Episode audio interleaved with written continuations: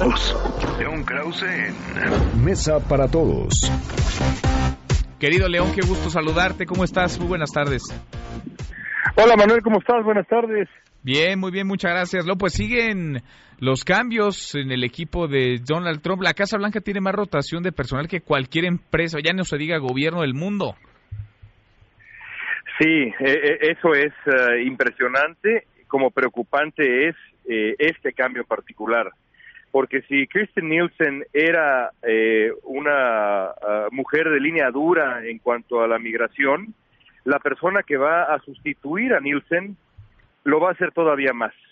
Todas las versiones que conocemos eh, eh, indican que Nielsen, que por cierto aplicó la política de cero tolerancia, la política inhumana, cruel, brutal de separar a los niños de sus padres, le parecía suave a Donald Trump, le parecía moderada a Donald Trump. Así que lo que vendrá va a ser seguramente mucho peor de lo que ya hemos visto esto también, evidentemente, tomando en consideración la elección del año que viene. Donald Trump está, como hemos dicho muchas veces acá, pues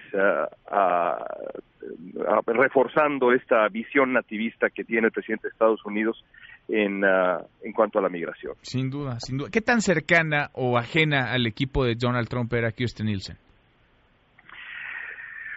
con el paso del tiempo se alejó y se alejó precisamente porque se negó, de acuerdo con los reportes que han eh, eh, comenzado a surgir eh, después de su renuncia, se negó a aplicar algunas medidas que incluso podrían haber sido ilegales y ya a últimas fechas pues perdió la paciencia Nielsen con las exigencias constantes del presidente de Estados Unidos que eh, parece ser eh, está dispuesto a, adoptar eh, políticas, insisto, que han sido criticadísimas con toda razón, entre ellas y comenzando por esta política de separación de padres e hijos, que de acuerdo con Donald Trump es una medida muy eficaz para evitar las caravanas migrantes. Mm. ¿en, qué, ¿En qué cabeza y sobre todo en qué corazón cabe la posibilidad de retomar esa barbaridad, Manuel? Pues solamente en la de en la de Donald Trump.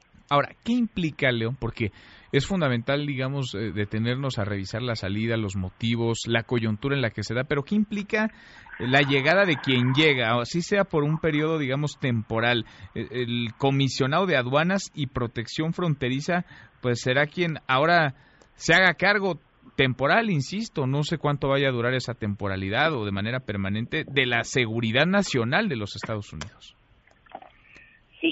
Y eso, por supuesto, es, preocupante para, para el país, eh, pero eh, eh, ese, ese, ese puesto pertenecerá, te lo puedo asegurar, a alguien que esté dispuesto a acatar las órdenes de Donald Trump y a, aplicar en, en, en, la práctica, en el sentido más puro, el, eh, el nativismo del presidente de Estados Unidos. Es decir, si, si, si a Nielsen se le exigían cosas que no estuvo dispuesta a hacer, el siguiente eh, personaje que ocupe esa silla, estoy seguro, va a hacer lo imposible por aplicar esas medidas que, que tantas críticas han generado. Mi temor es que llegue alguien como Chris Kovac, que es aparentemente uno de los favoritos de Donald Trump y es pues eh, eh, francamente uno de los jinetes del apocalipsis en los últimos años en función de la migración, el hombre que ha creado la gran mayoría de las leyes eh, polémicas en los últimos años anti-inmigrante en Estados Unidos.